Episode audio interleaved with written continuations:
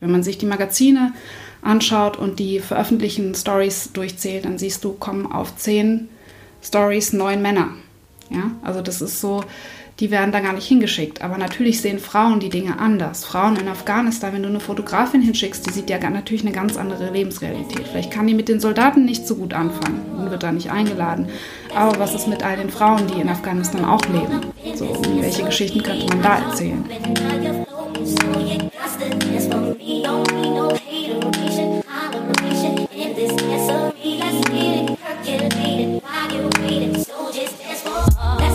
Herzlich willkommen im Podcast 100 Frauen.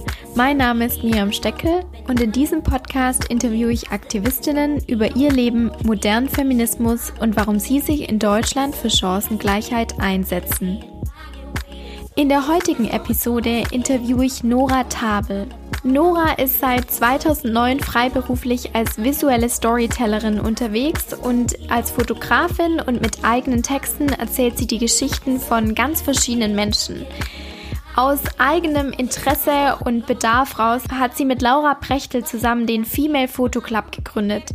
Das ist ein Zusammenschluss von Fotografinnen in Deutschland, welche sich zum Ziel gemacht haben, Frauen in der Fotografie zu bestärken und zu fördern. Das Ganze besteht aus drei Säulen und als allererstes wollen sie durch Öffentlichkeitsarbeit die Problematiken von Fotografinnen einfach bekannter machen und Aufmerksamkeit dafür erregen. Sie wollen ein Netzwerk gründen und Fotografinnen besser vernetzen und durch ein Mentorinnenprogramm den Nachwuchs auch fördern. Zuallererst im Gespräch erklärt mir Nora, weshalb es definitiv noch ein langer Weg ist bis zur Gleichstellung in diesem doch eher technisch orientierten Beruf, warum Frauen zum Beispiel zu gewissen Stories oder Werbejobs erst gar nicht eingeladen werden, welche Vorurteile es noch gibt und warum Fotografinnen irgendwann einfach verschwinden. Sie gibt auch einen Rat an junge Fotografinnen, wie sie sich ihren Weg auch als Freelancerinnen durch Berlin bahnen können und ist trotz allem immer noch sehr, sehr begeistert von ihrem Beruf. Teil dieses Gesprächs ist auch ihre Erzählungen zu ihrer ehrenamtlichen Tätigkeit, denn Nora setzt sich als Sternenkindfotografin ein und hält so ganz verletzliche und berührende Momente fest genau diese Erzählungen machen dieses Podcast-Gespräch zu einem sehr spannenden, aber auch berührenden. Und deswegen wünsche ich euch allen jetzt einfach ganz viel Spaß beim Zuhören mit der starken Nora Tabel.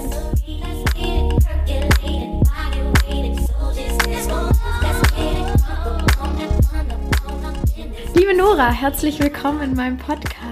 Ich freue mich, dass du auch zu mir in die Wege nach Kreuzberg gekommen bist. Und ähm, wollte den Podcast mal anders anfangen und zwar dich einfach selber vorstellen lassen. Ja, danke erstmal für die Einladung. Also ich bin Nora, ich bin 34 Jahre alt, ähm, seit zehn Jahren äh, Visual Storyteller nenne ich das, weil ich nicht nur Fotografie mache, sondern auch ähm, Texte schreibe, oft zu den Fotografien, die ich anfertige aber ich mache auch viel Porträts und ähm, so ein bisschen Werbung fotografiere ich und alles, was so mit Storytelling einfach zu tun hat. Was bedeutet denn Storytelling genau? Das heißt, ich erzähle eine komplette Geschichte. Das ist, kann man so ein bisschen mit Reportage vergleichen, diese Reportagefotografie. Oder ähm, ja, es ist eine Mischung zwischen Reportage und äh, Werbungsgeschichte sozusagen. So, es gibt eine Geschichte zu erzählen und die erzähle ich. Manchmal ist ein Produkt mit dabei, aber manchmal ist es tatsächlich auch nur die Geschichte über einen Restaurantbesitzer oder in die Richtung. Also es ist nie nur ein Porträt, also oft auch ein Porträt, aber sonst erzähle ich so eine komplette ganze Geschichte. Das heißt, der, der Hintergrund ist auch ziemlich wichtig und nicht nur die Person. Genau. Nach was suchst du das zum Beispiel aus? Das sind Geschichten, die mich interessieren. Also es sind oft auch Menschen. Ähm, meine Auftraggeber brauchen sozusagen ähm, Content, wie man so schön sagt heute.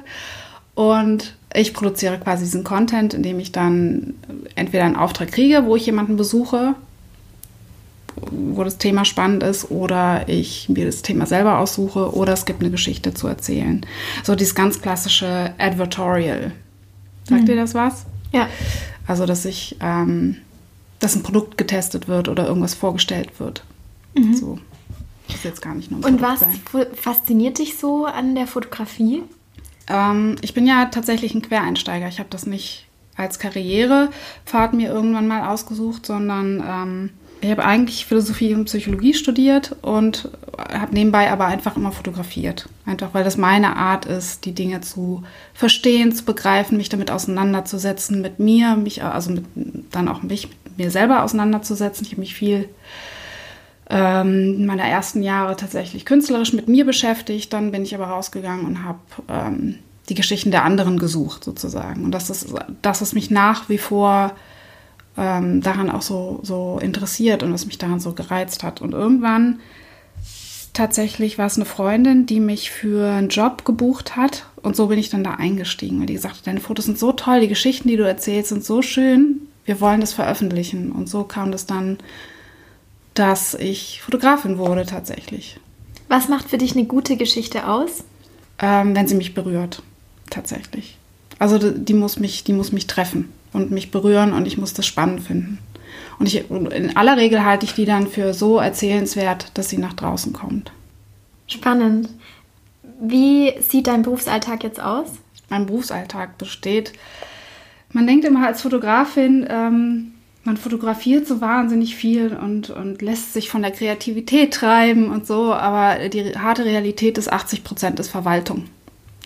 Also tatsächlich Akquise, das heißt für sich Werbung machen, mit potenziellen Kunden telefonieren, 100 E-Mails beantworten, ähm, dann Shootings vorbereiten, ja, sich, sich um seine Webseite, um die Aktualisierung kümmern und ja, zusätzlich äh, habe ich auch noch einen Sohn, der schlägt mit rein, den muss ich, muss ich auch noch so mental mitverwalten und dann ähm, habe ich ja noch den Female Photo Club gegründet, der auch wahnsinnig viel Arbeit macht. Also es ist eine wahnsinnige Community-Pflege, die damit einhergeht. Ja. Lass uns da direkt einsteigen. Wie kam es dazu, dass du den Female Photo Club gegründet hast? Ja, tatsächlich aus der Not heraus. Also ich habe monatelang einer Freundin erzählt, warum gibt es keine Vereinigung von Frauen in der Fotografie? So, es ist ja kein Job, der äh, ohne Ellenbogen funktioniert. Das ist ja ein sehr konkurrierender Markt, gerade hier in Berlin sind ähm, wahnsinnig viele kreative Leute, die auch mitfotografieren, aber auch super viele Quereinsteiger, Fotografen und Fotografinnen. Und ähm, das ist so als, als Einzelkämpfer echt kein, kein schönes Pflaster. Ich glaube, äh, in jeder anderen Stadt, wo so ein bisschen weniger, jetzt muss ich tatsächlich überlegen, wir sind in so vielen Städten schon. Ähm, also der, der Dorf- und Wiesenfotograf, der hat es wahrscheinlich einfacher, weil er in seinem Umfeld weniger Konkurrenz hat und sich gut in seiner Nische ähm, festsetzen kann sozusagen. Und in Berlin war es halt tatsächlich eher so, ich habe keine Ahnung, was ich hier mache, ich habe keine Ahnung, äh, wie das Preisliche funktioniert, was hier Standards sind. Ähm, habe sehr schnell gemerkt, dass ich an, an gewisse Jobs gar nicht rankomme und habe mich gewundert, woran das liegt bis ich dann festgestellt habe, dass es vielleicht was mit meinem Geschlecht zu tun hat und auch äh, da, damit, dass ich ein Kind habe. Dann habe ich mit Freundinnen gesprochen, die ähnliche Erfahrungen haben und die dann gesagt haben, ja, Nora, es wird keiner gründen, also gründe es. Und so kam es, dass ich dann einfach die Facebook-Gruppe gegründet habe und erstmal alle meine Fotografinnen-Freundinnen eingeladen habe und ähm, ja, wir dann mal Tacheles gesprochen haben. Was macht ihr jetzt genau in dem Fotoclub? Ähm, wir haben so, so drei Säulen, sage ich jetzt mal. Es geht darum einmal, dass wir eine Öffentlichkeitsarbeit machen, also nach außen die Sichtbarkeit der Fotografinnen stärken, aber auch die Problematiken, die damit einhergehen. Das heißt, wir schreiben offene Briefe an Magazine oder ähm, an Awards, die vergeben werden, überall da, wo uns eben was auffällt. Dann die zweite Sache ist uns ganz wichtig, dass wir das Netzwerk aufbauen, dass Fotografinnen sich außerhalb ähm, ihres Eigenbrötlertums, was so das äh, Selbstständigkeit ähm, Leben mit, mit sich bringt, aber ein starkes Netzwerk haben, dass sie sich bei Rückfragen, die auftauchen, ähm, ein Netzwerk haben, wo sie darauf zurückgreifen können und eben fragen können. Und das tatsächlich auch offline. Also wir treffen uns sehr viel in Meetups ähm, und, und geben Wissen weiter. Also wir geben auch Workshops, Seminare und Wissenstransfer ist da ganz wichtig.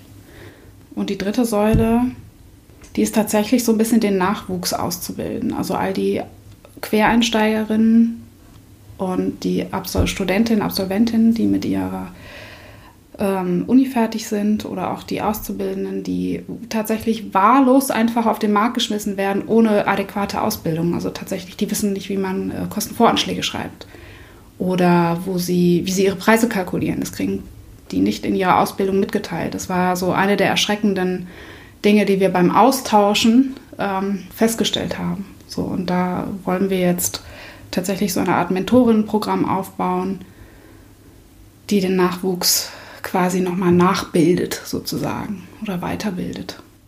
Ich finde es so, so toll, was ihr macht, weil, oder vor allem was du machst, weil du ja den Switch verstanden hast zwischen, obwohl es ein sehr konkurrierender Beruf ist und ihr ja eigentlich alle wahrscheinlich ähnliche Dinge mhm. tut, dass man sich zusammentut, weil man dann stärker ist.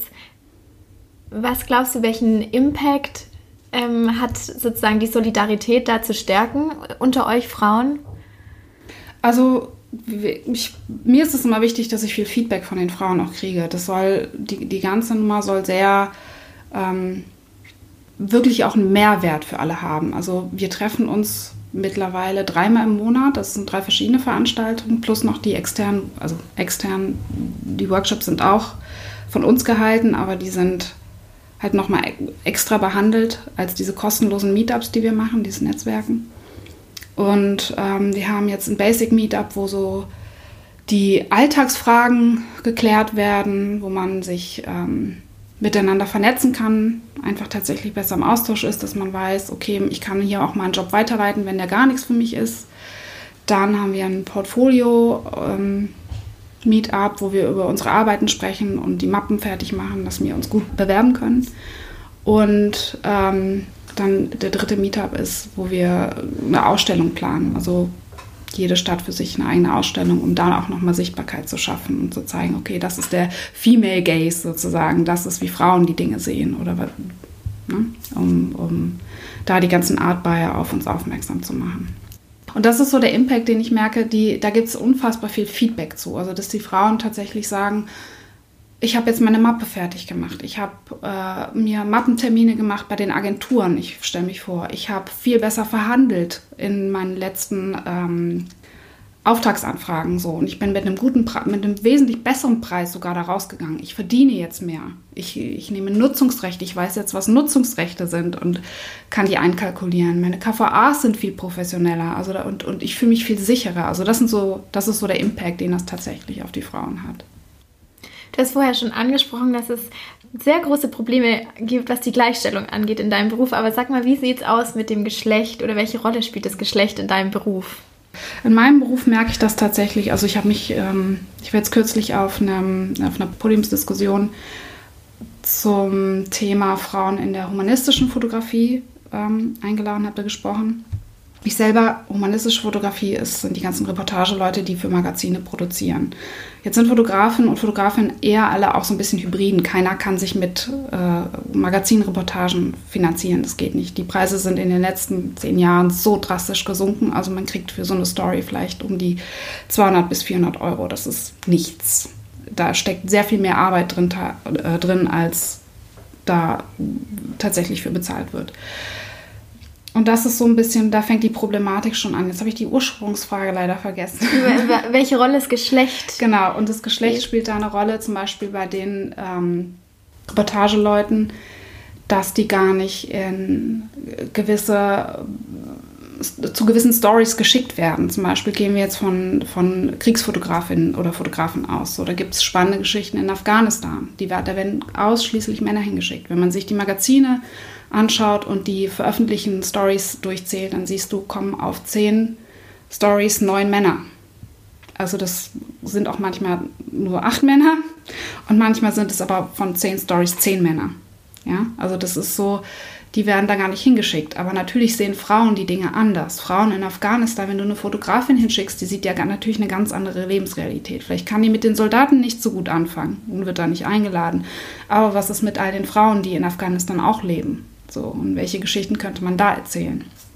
Aber die werden nicht geschickt, weil Frauen können es nicht. Frauen kannst du nicht in den Krieg schicken, Frauen können keine Technik, schwere Technik tragen, die können keine, die überhaupt Technik interessiert die nicht so, die können nicht mit Licht umgehen, äh, mit Lichtequipment oder oh, die, die, die hat Kinder, hm, nee, die können wir da nicht hinschicken, die muss ja zu Hause bleiben bei ihren Kindern. So, das sind so tatsächlich Dinge, die auftreten. Also Hinderungsgründe sind, warum Frauen erfolgreich sind in der Fotografie. Es ist nicht so, dass es, die, dass es nicht genug Fotografinnen gibt. Von der Ausbildung her ist es ziemlich gleichmäßig aufgeteilt. Es ist 50-50. Aber irgendwann verschwinden diese Fotografinnen. Die tauchen irgendwann nicht mehr auf. Also es werden nur noch Männer eingestellt. Man sieht die in Magazinen, die großen Werbejobs machen überwiegend Männer. Ja. Liegt es nur daran, dass sie nicht eingeladen werden oder liegt es vielleicht noch an anderen Gründen? Ja, das ist schwierig zu, zu ähm, beurteilen. Also es gibt ja, wenn man so ein Bias hat und diese, diese patriarchalische äh, Gesellschaft, dieses System ist ja so tief verankert schon seit Jahrhunderten. Also da, das ist so, so versteckte äh, Vorurteile, die man hat, die man selber gar nicht merkt. So. Und das passiert nicht nur Männern, sondern das passiert sehr häufig Frauen. Wenn wir jetzt auf diese nochmal diese Magazingeschichte zurückkommen, die meisten Bildredakteure sind Redakteurinnen also sind tatsächlich auch Frauen, die überwiegend Männer einstellen. Das heißt, es liegt gar nicht daran, dass nur Männer Männer einstellen? Nee. So, es gibt häufig auch die, die, die Frauen, die in diesem System so weit oben stehen, die haben die, den gleichen Bias, also die sind von, der gleichen, von den gleichen Vorurteilen beeinflusst. Die sagen die natürlich nicht immer offen. Das ist einem gar nicht immer offen bewusst, so ein Vorurteil, sondern das ist so, so ganz tief vergraben. Und ähm, es gibt auch einige Frauen, und das ist die andere, die andere Hälfte, die die Sache schwierig macht. Frauen verhandeln anders, Frauen gehen anders an ihre Karriere ran. Die sind zum Teil, wenn die nicht in einem guten Umfeld aufgewachsen sind, in ihrem Selbstwert so runtergeschraubt, dass sie sich das gar nicht zutrauen. Also es gibt da sehr spannende Studien zu, dass ähm, Frauen sich auf eine, wenn man eine, äh, wie sagt man, eine Jobanzeige nimmt, ja, und du legst die Männern und Frauen vor. Und Männer bewerben sich, obwohl sie nicht alle Qualifikationen haben. Da reichen drei, ja klar, mache ich, kann ich, super, bin ich mega drin.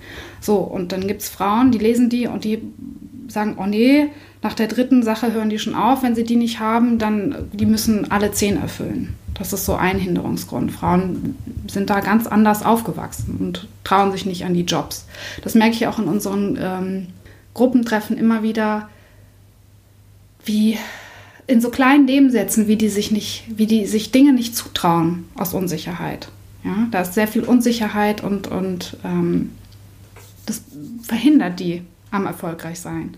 Auf der anderen Seite gibt es zum Beispiel eine sehr spannende Studie, ich habe mich gerade sehr viel mit Studien beschäftigt, dass man gesagt hat, wie kann man das tatsächlich messen? Wie kann man messen, dass Frauen benachteiligt werden, unabhängig von ihrer Qualifikation und ihrer Kompetenz? Und zwar hat man Bewerbungen sich schreiben lassen mit der gleichen Qualifikation.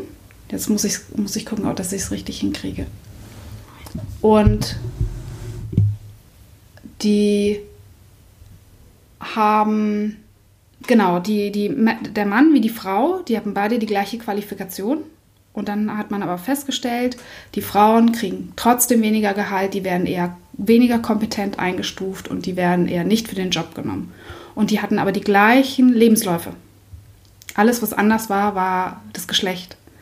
Und das sind so Dinge, die passieren natürlich auch in der Fotografie ganz häufig. Wie kommt es da zum Ausdruck?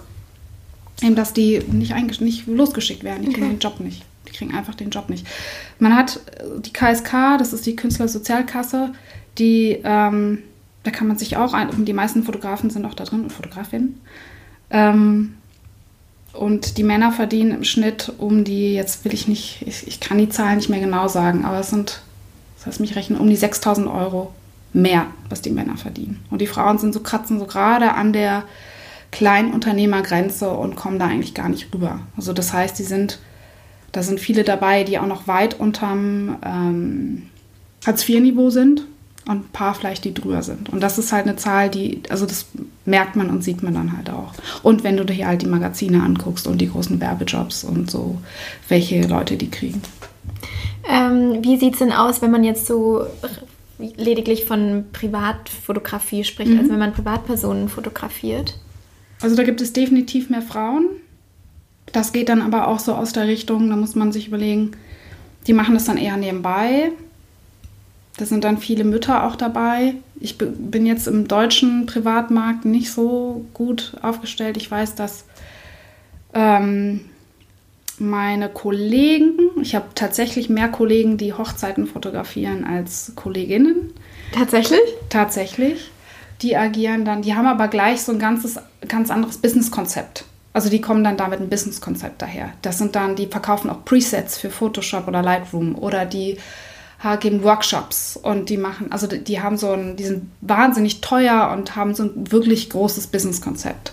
Ja, das, das sehe ich bei Frauen auch nicht wirklich. Die machen dann ihre kleinen, ähm, ich will das nicht, nicht äh, kleinreden, aber das ist so vom Arbeitsaufwand, machen die ihren Porträts oder fotografieren mal Kinder und so weiter. Ich habe jetzt eine Freundin durch den, ähm, durch meine ganze äh, Fotografenzeit, auch wo ich noch Workshops dazu gemacht habe und so, jemanden kennengelernt, die fängt jetzt auch an, genau so ein Business aufzubauen. Eine Frau.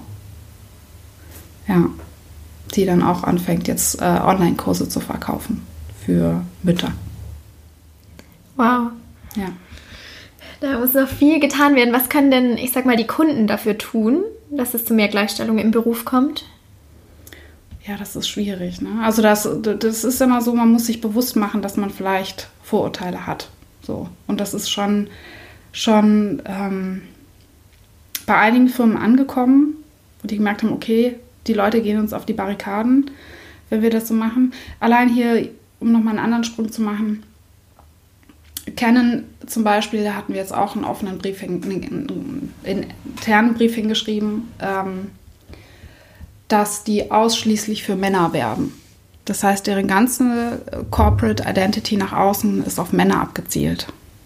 So, auf, also tatsächlich auch im Profibereich. Nicht nur Consumer, die kleinen Kameras für den ähm, Laien sozusagen, für den Privatgebrauch, sondern tatsächlich auch die für die Berufsfotografin und Fotografen. Das ist allein auf Männer aufgezielt. Und dann haben wir den Brief geschrieben und ja, das wissen Sie. Und Sie haben ja auch so ein kleines Programm, wo Sie auch Frauen unterstützen, aber die komplette Marketingwerbung nach draußen ist auf Männer.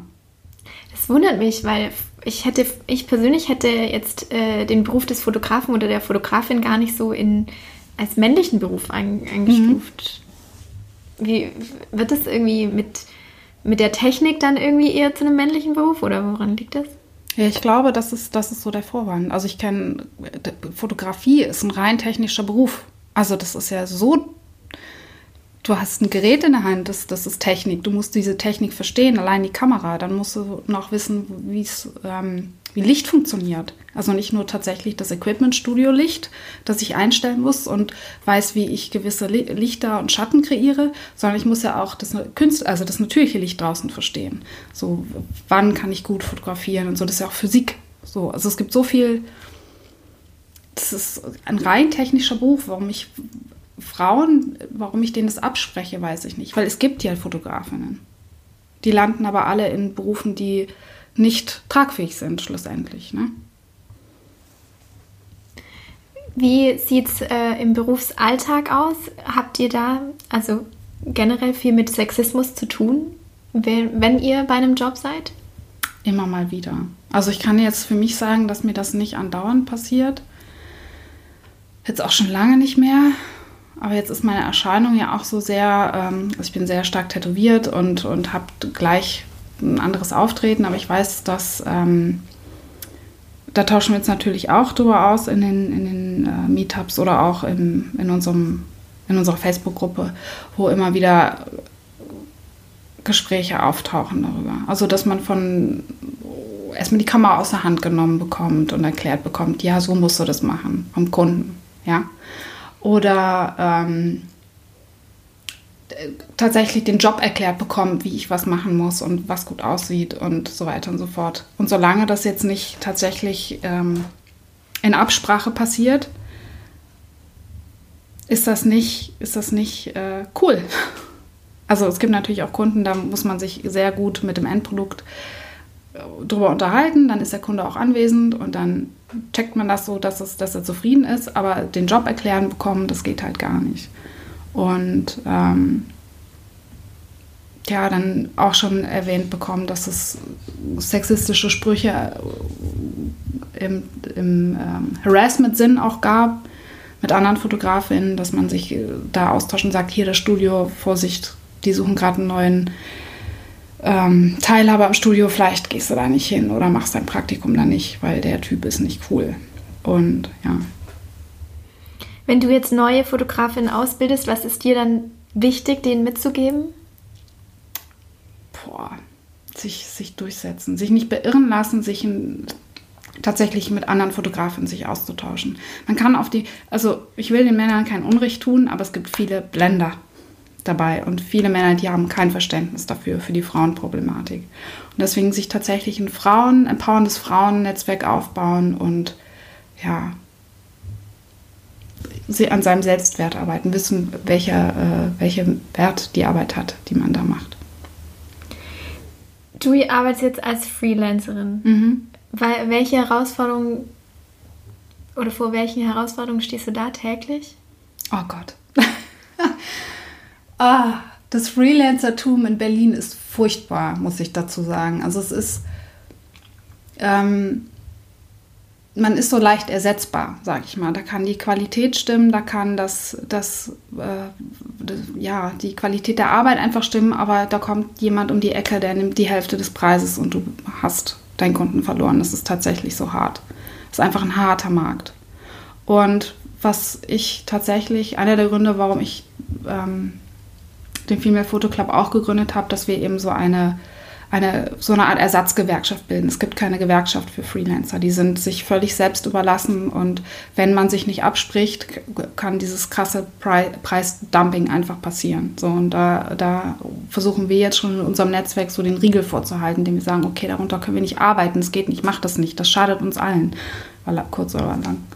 Und das ist das, was ähm, einer der größten Herausforderungen tatsächlich, alleine zu sein, alleine zu arbeiten. Was hat dich persönlich dann trotzdem nach Berlin gebracht? Tatsächlich der Job. es war tatsächlich, ich habe äh, damals, als ich nach Berlin gezogen bin, ich wollte mein Studium hier beenden. Ich musste aus meiner, aus meiner, aus, aus Köln wegziehen, da ich ein bisschen mehr Platz und Luft brauchte und ähm,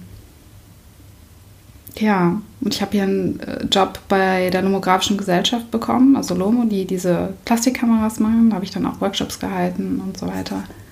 Und ja, bin trotzdem hier gelandet. Und mich habe mich trotzdem hier selbstständig gemacht. Es passt halt so gut zu meinem, zu meinem ähm, Lebensstil. Also ich bin, bin äh, teilerziehend, also ich teile mir mein Kind mit dem Vater, wir leben nicht mehr zusammen. Äh, ich brauche flexible Arbeitszeiten, ich muss mir das so einteilen können, dass es für mich passt und mit dem Kind und ja. Das heißt, der Beruf ist generell vereinbar mit dem Kind? Doch schon. Was viel schwieriger ist, ich habe keinen Führerschein. Und selbst das geht. Das ist, wenn man tatsächlich Fotografin ist, muss man viel Zeug unter Umständen hin und her schleppen und fahren. Und da ist Berlin super. Man braucht hier keinen Führerschein. So, und wenn, wenn ich mal tatsächlich viel ein Auto brauche, dann muss ich mir einen Assistenten besorgen, der dann einen Führerschein hat oder mit äh, Uber oder Taxi. Aber das ist schwieriger, keinen Führerschein zu haben als ein Kind. Hm.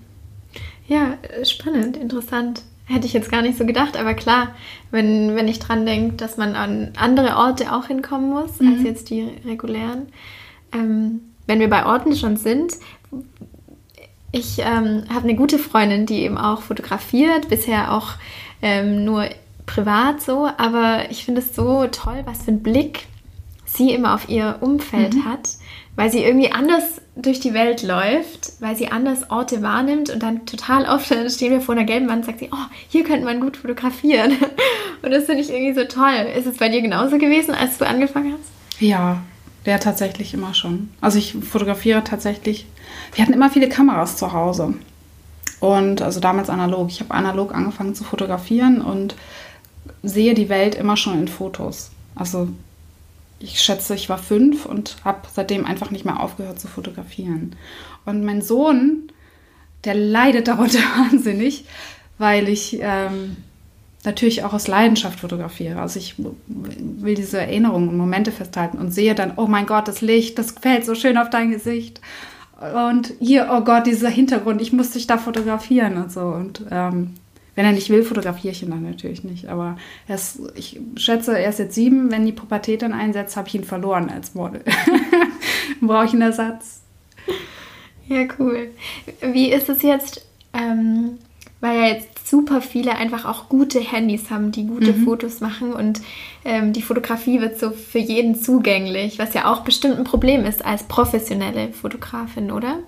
Ja, nee, nicht wirklich. Also ja, es, die Kameras und die Handys, die machen, es ist schwer, kein gutes Foto zu machen heute, sagen wir es mal so. Und dann hat man da den entsprechenden Filter drüber und dann sieht es gut aus und da sieht es wirklich auch gut aus. Aber es ist halt mehr als nur ein Foto machen. Das ist der Unterschied. Und ich habe, wie ich anfangs gesagt habe, das ist ein 80 Prozent Verwaltung. Und das ist wirklich viel Arbeit.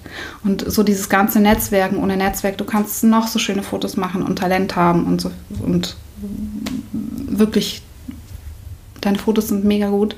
Das reicht nicht. Das reicht nichts. Wenn, wenn du nicht das Netzwerk hast und, und ähm, keine Ahnung vom Rest des Business, dann wird das auch nichts. Dann verdienst du vielleicht mal hier und da so ein paar Euro mit dem Ganzen aber da, das wird nicht dein Beruf werden. Also da muss man wirklich viel einsteigen und viel wissen. Jetzt hast du ja auch, ähm, das habe ich so auf, oder das habe ich auf so Social Media äh, verfolgt, zum mhm. Beispiel auch für Schieß Mercedes oder Edition F Fotos gemacht, mhm. richtig? Ähm, und da habe ich oder da ist mir die Frage gekommen, naja, auch die Bilder, die man macht, können Ausdruck von einer feministischen Sichtweise sein. Mhm. Inwiefern ist es dir auch wichtig, dass deine Bilder irgendwie auch das manchmal widerspiegeln oder du auch solche Aufträge aufnimmst? Ja, also ich mache natürlich auch Money-Jobs, die ich einfach nur mache, weil ich damit Geld verdiene. Und das ist oft halt auch Werbung. Aber mir ist es hauptsächlich wichtig, ähm, Gründerinnen auch zu unterstützen. Das habe ich durch die Arbeit mit Edition F bin ich da so eingestiegen, dass ich gesehen habe, wow, da ist so viel Potenzial, so viel gute Energie, so viel ähm, Wunsch, die Dinge zu verbessern für andere Leute. Und das ist mir einfach super wichtig tatsächlich. Also wenn ich mir das aussuchen könnte, würde ich hauptsächlich nur noch solche Jobs machen, tatsächlich. Indem du Frauen fotografierst, die genau. du fördern möchtest? Genau also mit denen zusammenarbeiten, tatsächlich mhm. eine, eine Sprache oder eine Geschichte zu erzählen, die ich gut finde. Also wie ich, ich mache ja nicht nur die Fotos, sondern ich will ja immer die ganze Geschichte erzählen. Und ähm, am liebsten arbeite ich mit, mit, was mich persönlich auch interessiert, ist die Welt zu verbessern.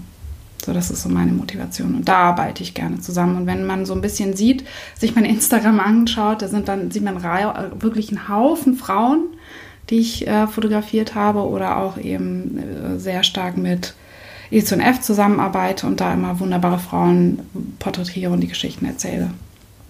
Oder dann gibt es auch äh, hin und wieder mal einen Mann, der aber auch äh, quasi sich, da hatte ich jetzt vor kurzem Bo van Menzel, van Bo Menzel, so rum, ach, dieser Name, der diese Tiny Häuser hier in Berlin baut. Kennst du den? Ja. Ja. Und ähm, der hat ja auch so einen ganz, ganz weltverbessernden Anspruch. So. Ich meine, deine Social Media ist ja dann auch in gewisser Weise eine Plattform, um, um Dinge hervorzuheben oder mhm. gerade zu erzählen, die dir wichtig sind. Und da ist es natürlich super stark, genau die Menschen dann auch mit zu fotografieren, die du irgendwie spannend findest. Genau. Cool. Ähm, inwiefern siehst du auch, dass andere Fotografinnen Kampagnen starten zu ähm, nicht nur zu Gründerinnen, sondern auch zu so, ich äh, muss immer an die von Ma Maria Ribeiro hieß sie, glaube ich, Real Woman. So eine Fotostrecke, wo man auch sich verschiedene Messages oder halt äh, ah, ja. auf ja, den ja. Körper geschrieben hat und fotografiert hat. Ähm, und da denke ich immer, da kann ja Fotografie auch ganz stark ein Ausdruck von Aktivismus sein. Mhm. Inwiefern findest du es auch wichtig, dass Fotografinnen sich da auch so mit einbringen? Sehr wichtig, sehr, sehr wichtig. Ich habe selbst, ähm, jetzt muss ich rechnen, also letztes Jahr war so der Peak des Ganzen. Ich habe äh, mit einer Sextherapeutin zusammen Vulva-Workshops gehalten. Ah. Und das hatte einen therapeutischen Teil. Also ich habe auch eine Thera traumatherapeutische Ausbildung, so haben wir uns überhaupt gefunden. Und wir haben irgendwann beschlossen, daraus kann man aus dieser Kombination, dieser kreative Aspekt und dieses Porträtieren und gesehen werden durch das Fotografieren, aber auch vorher ähm, therapeutisch so eine, so eine Gruppe zu eröffnen. das eben zu nutzen, um Vulva-Workshops zu machen. Und ähm, die Resonanz war wahnsinnig groß und ähm, unfassbar spannende Lebensgeschichten, unfassbar spannende Frauen, unfassbar spannende Vulva-Geschichten ähm, sind dabei rausgekommen. Wunderschöne Porträts von Vulven tatsächlich, die ich auch ausstellen möchte.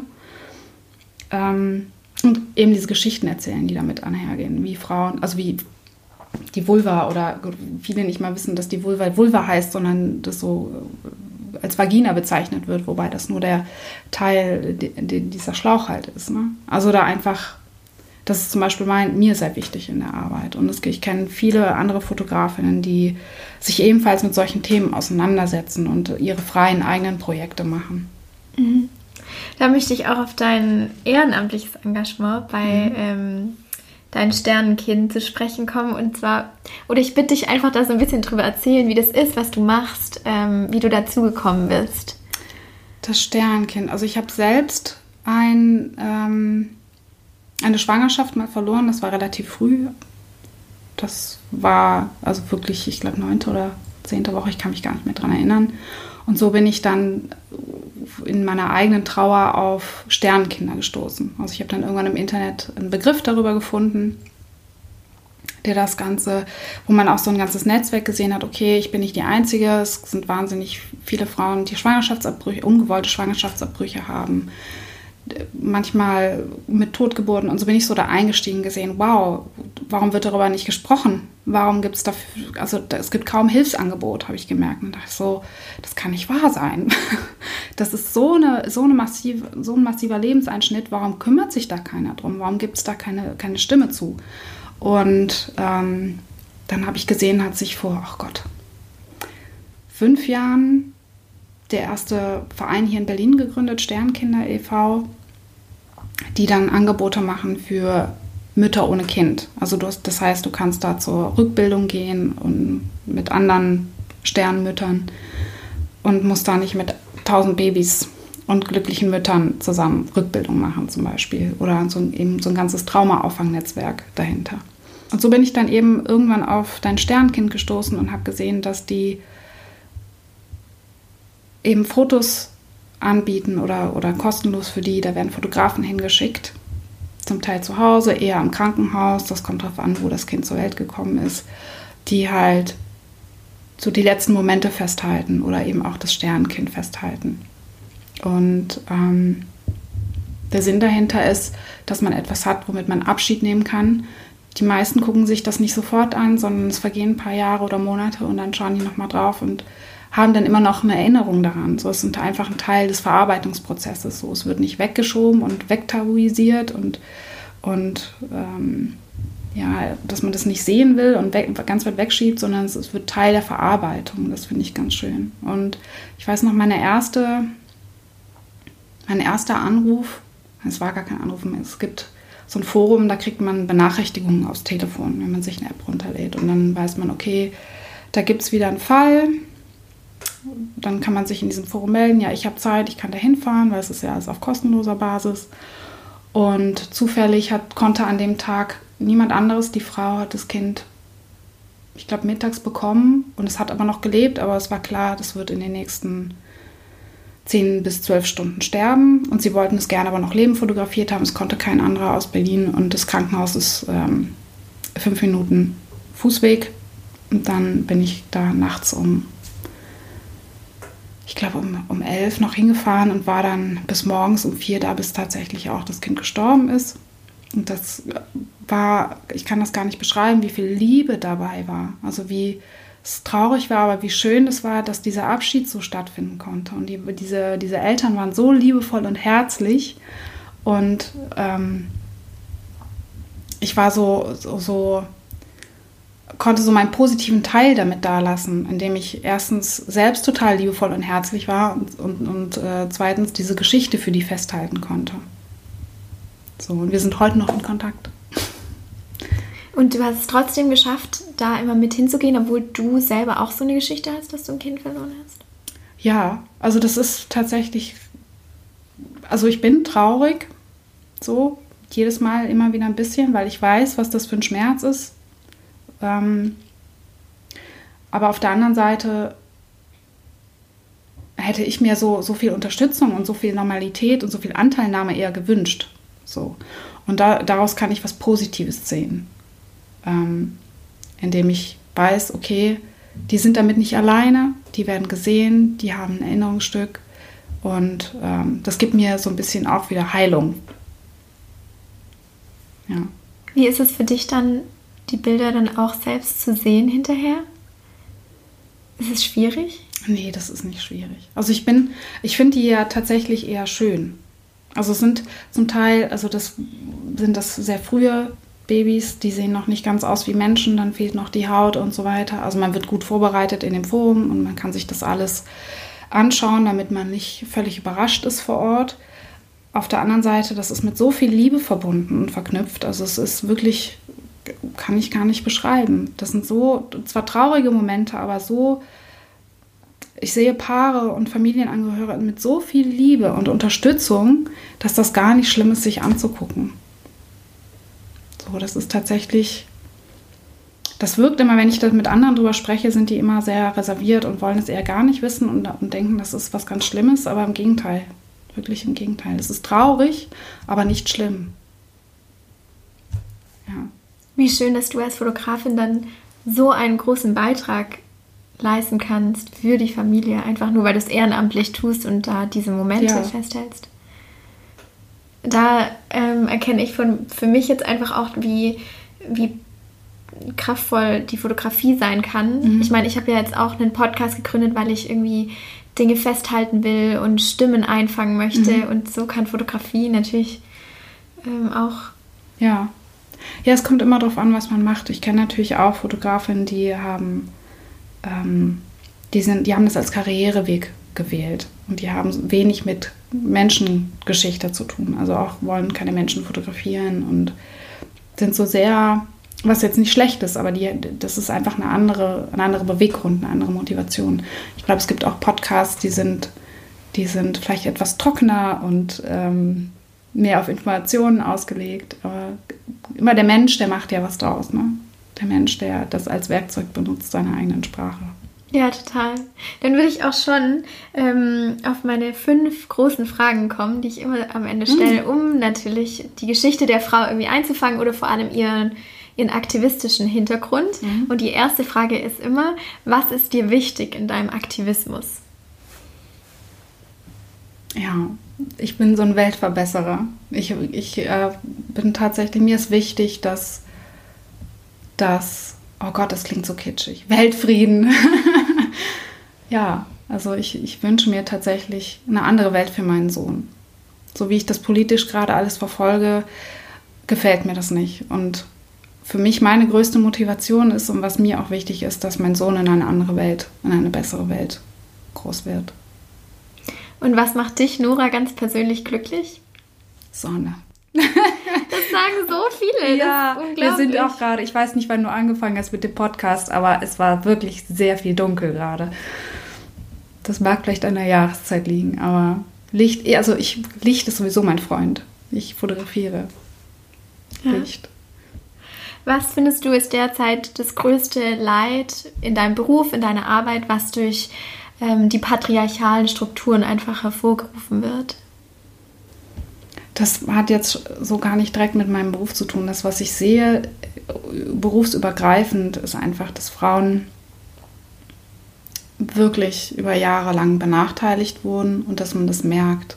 Das sind so die kleinen Stellschrauben, wo man wirklich merkt, oh wow, die auch. Die entschuldigt sich auch erstmal für ihr, für ihr, was auch immer sie sich entschuldigt. Und das finde ich, das finde ich, ähm, das, das, ja, das, das größte Ding so daran, dass es alle, fast alle Frauen betrifft, die Mehrheit der Frauen. Wenn du einen feministischen Wunsch frei hättest, welcher würdest du oder welchen würdest du erfüllen wollen? Oh je. Den Kapitalismus abschaffen. Das ist ein guter Wunsch, ein großer Wunsch. Ja. Den würde ich einfach abschaffen von heute auf morgen. Oh ja, das wäre das wär auf so vielen Ebenen so gut. so, letzte Frage. Schwierige Frage. Welches eine Wort beschreibt dich? Oh wow.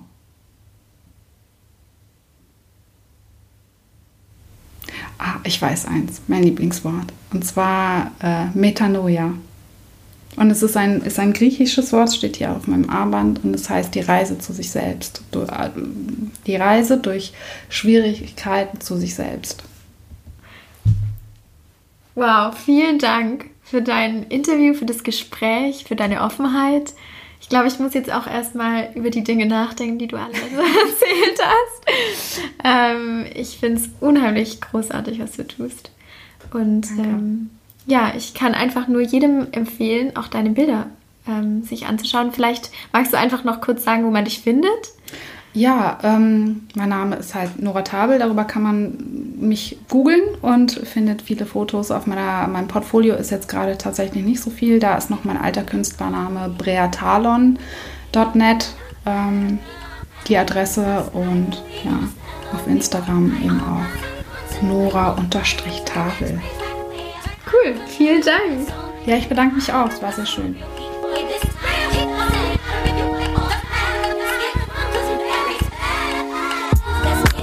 Ja, das war schon das Gespräch mit Nora. Wie am Ende besprochen, schaut auf jeden Fall mal auf der Webseite oder auch auf ihrem Instagram-Kanal vorbei. Es geht weiter mit der nächsten Episode. Da habe ich meinen allerersten Gast im Podcast. Arg viel mehr möchte ich aber gar nicht verraten. Und ja, ich würde sagen, wir hören uns einfach bei der nächsten Podcast-Folge wieder. Bis dahin.